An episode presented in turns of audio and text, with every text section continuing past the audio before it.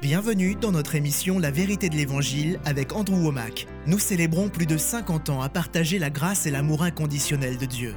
Et maintenant, place à Andrew pour un enseignement sur la parole de Dieu qui transforme les vies. À propos de la grâce, la puissance de l'Évangile.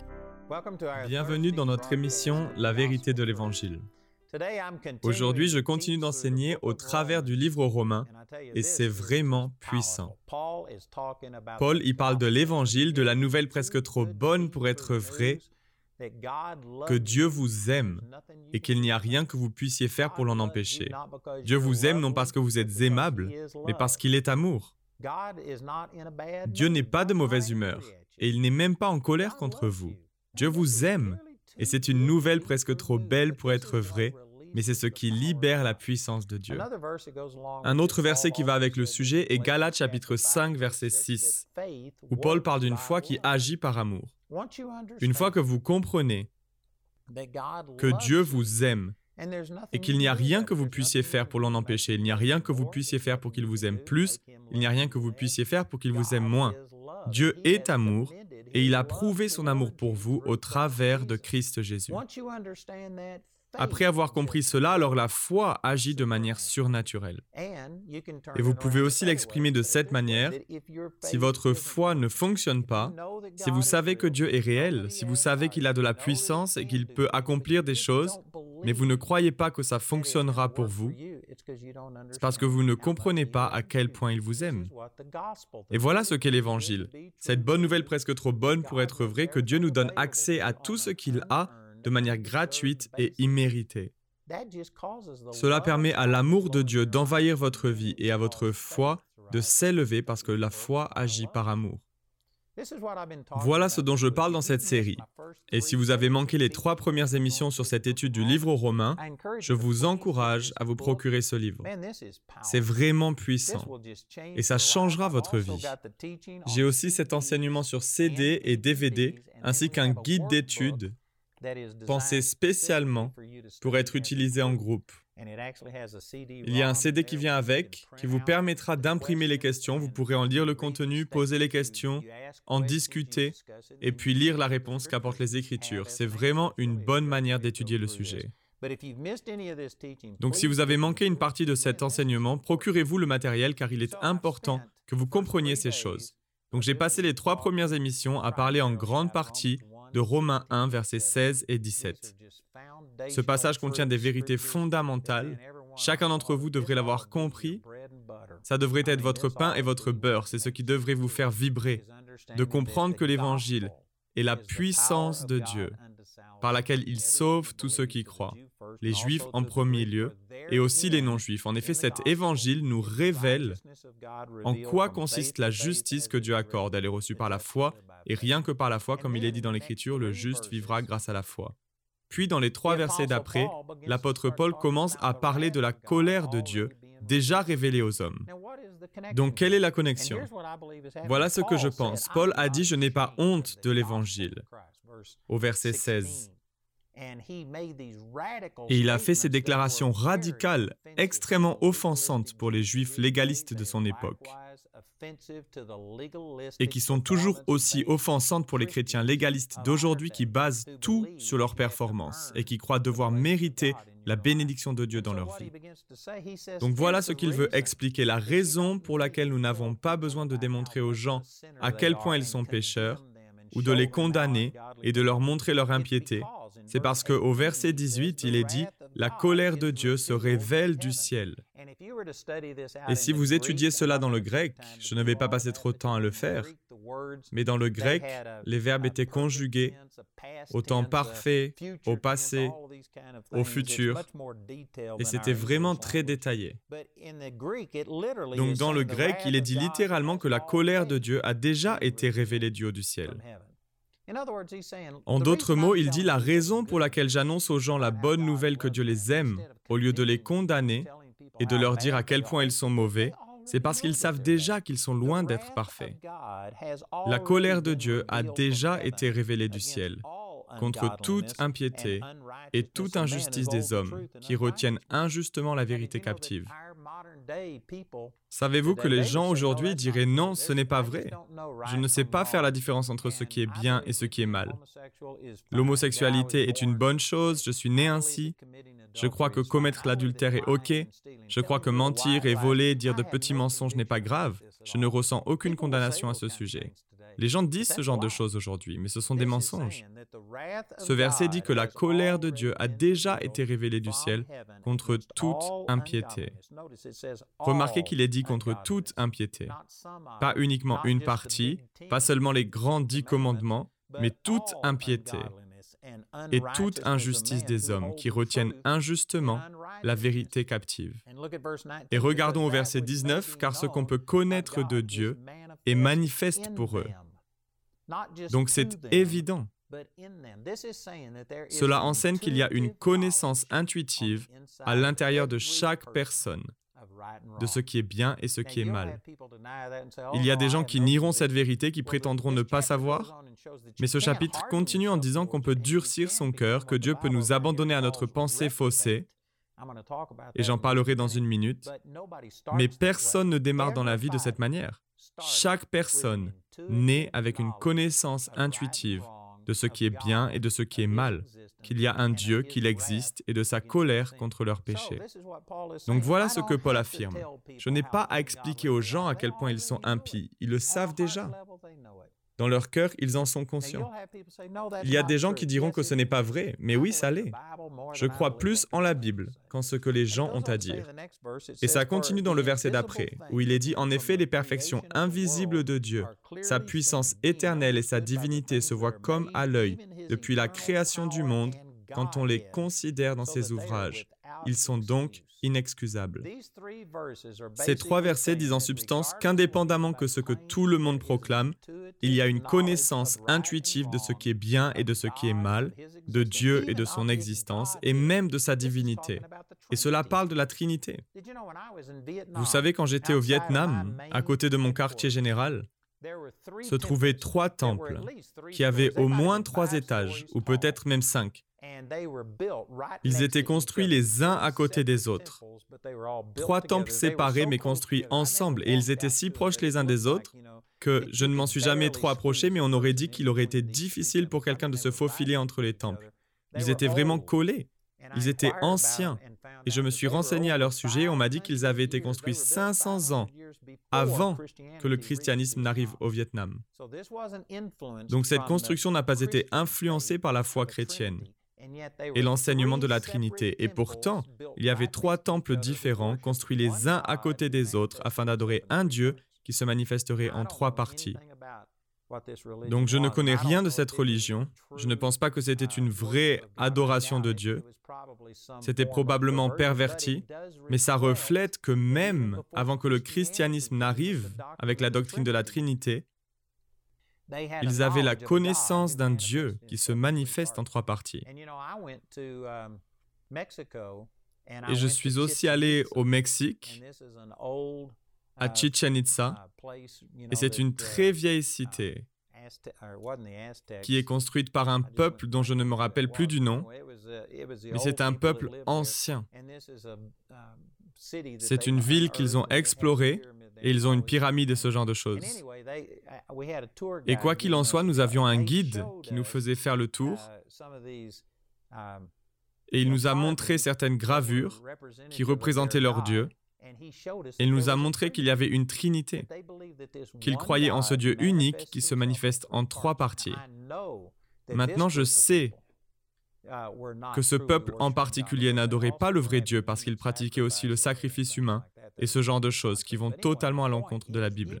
Mais quoi qu'il en soit, ce que je veux dire, c'est que même s'il y a eu une perversion, cela montre que bien avant que la religion chrétienne et la doctrine de la Trinité n'arrivent dans ces endroits, ils en avaient une connaissance intuitive. Et c'est ce qui est dit, que Dieu s'est révélé à eux que les perfections invisibles de Dieu, sa puissance éternelle et sa divinité se voient comme à l'œil. C'est ce que dit le verset 20, ce n'est pas flou, c'est très clair. Depuis la création du monde, quand on les considère dans ses ouvrages, ils sont donc inexcusables. En d'autres mots, Paul parlait de la bonne nouvelle, de l'évangile, et il savait que les religieux allaient le critiquer en lui disant qu'il faut montrer aux gens qu'ils sont pécheurs, qu'il faut leur faire comprendre à quel point ils sont mauvais. Et il dit non, ils le savent déjà, il y a une connaissance intuitive à l'intérieur de chaque personne. Vous savez, ceci est la réponse à ceux qui se demandent qu'en est-il des gens qui n'ont jamais entendu le vrai évangile? Que va-t-il leur arriver? Eh bien, Dieu les jugera en accord avec la connaissance qu'ils ont reçue. Et ces versets nous montrent que chaque personne, chaque personne, qu'elles aient entendu l'évangile ou non, chaque personne sait à l'intérieur d'elle-même qu'il y a un seul Dieu et que ce n'est pas elle. Maintenant, il est possible de pervertir cette vérité, d'adorer plusieurs dieux, le polythéisme, de s'adonner à l'adoration des idoles et ce genre de choses, mais chaque personne, à un moment donné, a connu la vérité. Chaque personne, à un moment donné, a su qu'il y a un Dieu. Il y a des gens qui proclament leur athéisme, mais la vérité, c'est qu'ils ne sont pas athées. Vous savez, j'ai appris cela lorsque j'étais au Vietnam. Je dirigeais des études bibliques, et il y a des gens qui se moquaient de moi, qui me tournaient en dérision et qui affirmaient qu'il n'y a pas de Dieu, et ils me ridiculisaient. De l'extérieur, on aurait dit qu'ils étaient extrêmement sincères, qu'ils ne croyaient vraiment pas en Dieu, et ils vivaient comme s'il n'y avait pas de Dieu. Mais devinez quoi? Lorsque les bombes ont commencé à tomber, lorsque les balles ont commencé à siffler, tous les athées se sont mis à prier et à crier à Dieu de toute leur force. C'est un jeu de la pensée. Si vous pointez un canon de fusil sur la tête d'un athée et que vous le menacez de le tuer, beaucoup diront ⁇ Oh Dieu !⁇ et demanderont de l'aide. Dans leur cœur, ils savent qu'il y a un Dieu. Il y a d'ailleurs un homme qui travaille pour moi et qui a été élevé par des parents athées. Et la première fois que j'ai enseigné ce message, il m'a dit, ce n'est pas vrai. Je n'ai jamais cru qu'il y avait un Dieu. Je n'avais aucun concept de Dieu, jusqu'à qu'il arrive à la vingtaine ou quelque chose comme ça et qu'il naisse de nouveau. Et je lui ai répondu, tu sais, je ne veux pas t'offenser, mais je crois en la parole plus que je te crois toi. Je lui ai dit, à un moment donné, tu as su qu'il y avait un Dieu. Dieu s'est révélé à toi et tu l'as certainement rejeté à cause des influences qui t'entouraient. Mais dans ton cœur, tu savais qu'il y avait un Dieu. Donc il priait à ce sujet et a dit à Dieu, je ne veux pas être en désaccord avec Andrew et avec les Écritures, mais je n'ai jamais cru qu'il y avait un Dieu. Et le Seigneur lui a rappelé. Il a été élevé à Los Angeles. Et une fois, il est monté sur une colline depuis laquelle on pouvait voir la ville. Et il s'y était assis, en regardant le coucher de soleil. Et alors que le soleil se couchait, tout à coup, les lumières de Los Angeles ont commencé à s'allumer. Des millions et des millions de lumières. Et en regardant cela, il se mit à penser à quel point c'était extraordinaire. Il s'est dit que chacune de ces lumières avait dû être installée par quelqu'un. Elles n'ont pas simplement apparu. Et alors qu'il pensait à tout le travail et à tous les efforts qu'il avait fallu pour installer ces millions et ces millions de lumières qui brillaient dans la ville, et alors qu'il pensait à ça, la nuit commençait à tomber et il a levé son regard, a regardé les cieux et a vu des millions et des millions d'étoiles. Et tout à coup, il a réalisé que de la même manière que toutes ces lumières dans la ville avaient dû être installées par quelqu'un, ces lumières dans les cieux n'étaient pas apparues d'elles-mêmes, qu'il devait certainement y avoir un Dieu. Il avait 11 ou 12 ans à l'époque et le Seigneur lui a rappelé cet épisode. C'est lui qui a rejeté ses pensées parce que ses parents étaient athées et que pour eux il n'y avait pas de Dieu. Mais il a dit que tout à coup il savait. Et il s'en est rappelé. Et c'est ce qui est dit ici, qu'une personne peut le rejeter, mais que tout le monde sait qu'il y a un Dieu. Vous savez, je suis certain qu'il y a des personnes qui sont tombées sur cette émission par hasard et qui écoutent ce que je dis, mais qui n'y croient pas. Dans votre cœur, peu importe ce que vous dites, dans votre cœur, vous savez qu'il y a un Dieu. Vous pouvez dans votre pensée entrer dans ces jeux de réflexion et le rejeter, mais dans votre cœur, vous savez qu'il y a un Dieu. Si vous deviez mourir, vous vous demanderiez immédiatement, mais où vais-je aller? Que va-t-il se passer? Dois-je rendre des comptes à Dieu? Je crois que la raison pour laquelle la théorie de l'évolution est si populaire aujourd'hui est parce qu'elle permet aux gens de renier et de diminuer ce témoignage intérieur. Qu'il y a un Dieu et que nous devons lui rendre des comptes, qu'un jour il nous faudra nous tenir devant Dieu. Donc ils veulent croire que Dieu ne nous a pas créés et que nous avons évolué à partir d'une quelconque substance. Et vous pouvez croire en ces choses et être entouré de gens qui confirment votre opinion, si bien que vous vous endurcissez et que vous devenez insensible à ce témoin intérieur. Mais si vous restez tranquille, si vous restez calme, ce petit dispositif que Dieu a mis à l'intérieur de vous va commencer à se rallumer et à vous indiquer qu'il y a un Dieu. D'où est-ce que je viens? Où est-ce que je vais? Quel est le sens de la vie? Ce genre de petites pensées, c'est la raison pour laquelle beaucoup de gens n'aiment pas rester tranquilles. Il leur faut la télévision, il leur faut la radio, il faut qu'ils fassent quelque chose. Sinon, ils disent qu'ils s'ennuient. Mais si vous connaissez Dieu, comment est-il possible de vous ennuyer? Vous êtes en communion avec Dieu. Vous pouvez écouter ce qu'il vous dit, etc. Lorsque les gens s'ennuient, ce qu'il se passe vraiment, c'est que ce petit dispositif, cette petite voix qui se trouve à l'intérieur de chaque personne, commence à les rapprocher de Dieu. Il y a une connaissance intuitive, c'est ce que ces versets disent. Psaume 46.10 dit Arrêtez et sachez que je suis Dieu. Lorsque vous vous arrêtez, lorsque vous restez tranquille, que vous éteignez tout le bruit de ce monde qui étouffe ce murmure doux et léger. Si vous restez calme et que vous vous mettez à part, Dieu se révélera à vous. Arrêtez et sachez que je suis Dieu. Dieu se révélera à vous. Et je crois qu'il y a des gens qui regardent cette émission et vous pensez qu'il n'y a pas de Dieu. Vous en avez rejeté l'idée, mais en faisant preuve d'honnêteté, profondément à l'intérieur de vous, vous savez qu'il y a sûrement un Dieu. Vous savez que les choses n'arrivent pas par hasard. Vous pouvez prendre toute la puissance de la race humaine, des milliards de gens, tout notre argent, tous nos scientifiques les plus brillants, et vous savez quoi? Ils ne peuvent même pas créer un brin d'herbe.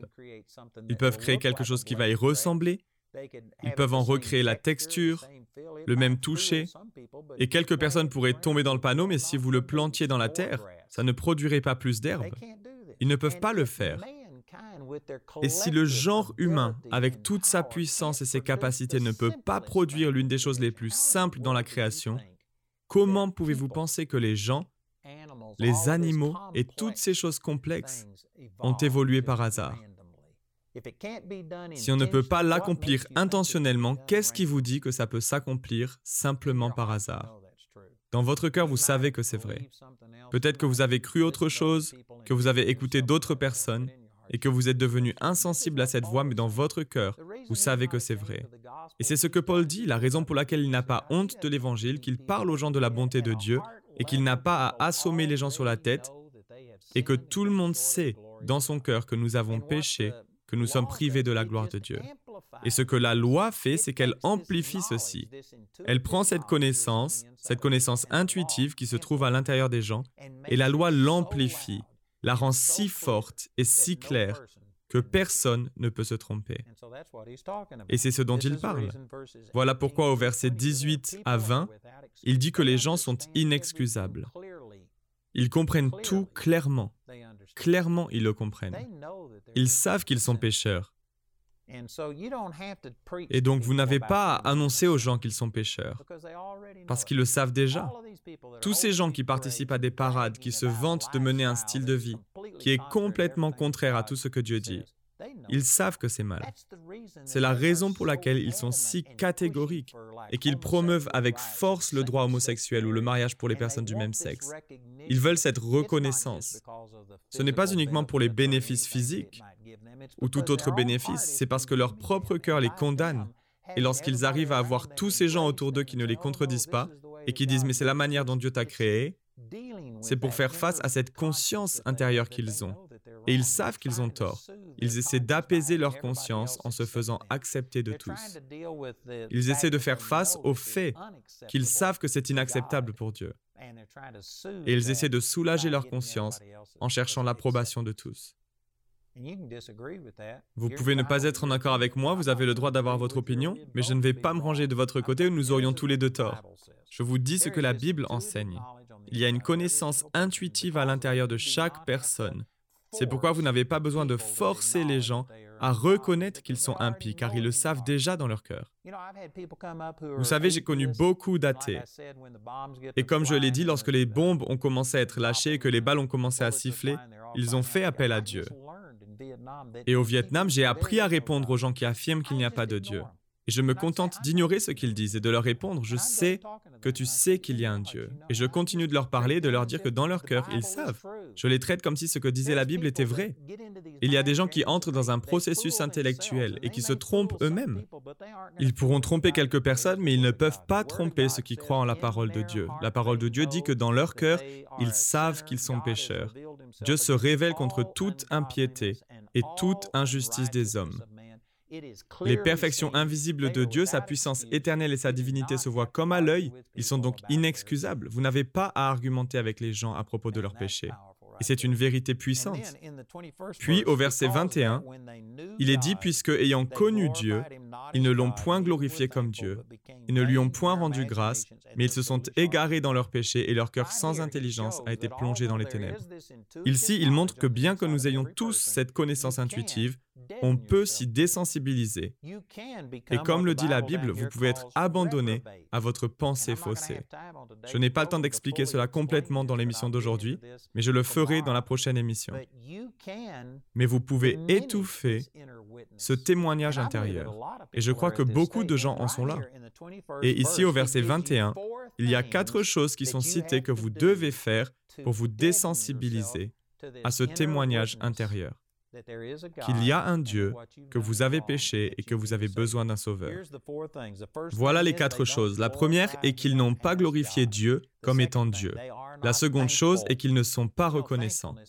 Vous savez, la reconnaissance inclut beaucoup de choses, mais cela signifie qu'il faut reconnaître que je ne suis pas la source, que ce que j'ai m'a été donné, que ma vie vient de Dieu, que ma sagesse, mes capacités, mes talents m'ont été donnés par Dieu. La reconnaissance nous fait reconnaître qu'il y a un Dieu. Et donc ils ne rendaient pas grâce. Ils pensaient que tout ce qui leur arrivait provenait de leur propre capacité, au lieu de reconnaître que Dieu est celui qui leur a donné ces capacités. Et ils se sont égarés dans leurs pensées et leur cœur sans intelligence a été plongé dans les ténèbres. J'ai un enseignement sur le sujet qui s'appelle Les quatre clés pour rester rempli de Dieu et qui est basé sur ce verset. C'est en réalité un enseignement en cinq parties qui parle de ces quatre choses. Et s'il vous faut faire ces quatre choses pour vous désensibiliser à ce témoin intérieur qui vient de Dieu, si vous faisiez l'opposé de ces choses, et qu'au lieu de ne pas glorifier Dieu, vous lui donniez toute la gloire, si vous deveniez reconnaissant, si vous utilisiez votre imagination d'une manière positive et que vous rendiez votre cœur sensible à Dieu, alors vous pourriez être certain de ne pas être abandonné à votre pensée faussée et de ne pas devenir insensible aux choses de Dieu. C'est l'un des sujets sur lesquels je préfère enseigner. Il contient des vérités puissantes et ça va de pair avec ce que nous étudions dans cette émission. Je suis sûr que vous pouvez vous le procurer en nous appelant. Encore une fois, nous sommes partis du fait que Paul a dit qu'il n'avait pas honte d'annoncer aux gens la bonté de Dieu, parce qu'ils savent déjà qu'ils sont pécheurs. Ils ont déjà ce témoin intuitif. Chaque personne le sait. Et donc il se contente d'annoncer aux gens la bonté de Dieu. Et si les gens rejettent ce témoignage intérieur, alors ils peuvent être abandonnés à leurs pensées faussées et nous en parlerons dans notre prochaine émission. Laissez-moi mentionner à nouveau que nous avons ce livre intitulé La grâce, la puissance de l'Évangile. Je l'ai aussi en CD et DVD et j'ai le guide d'études. Et notre annonceur vous donnera plus d'informations. N'hésitez pas à appeler ou à nous écrire aujourd'hui.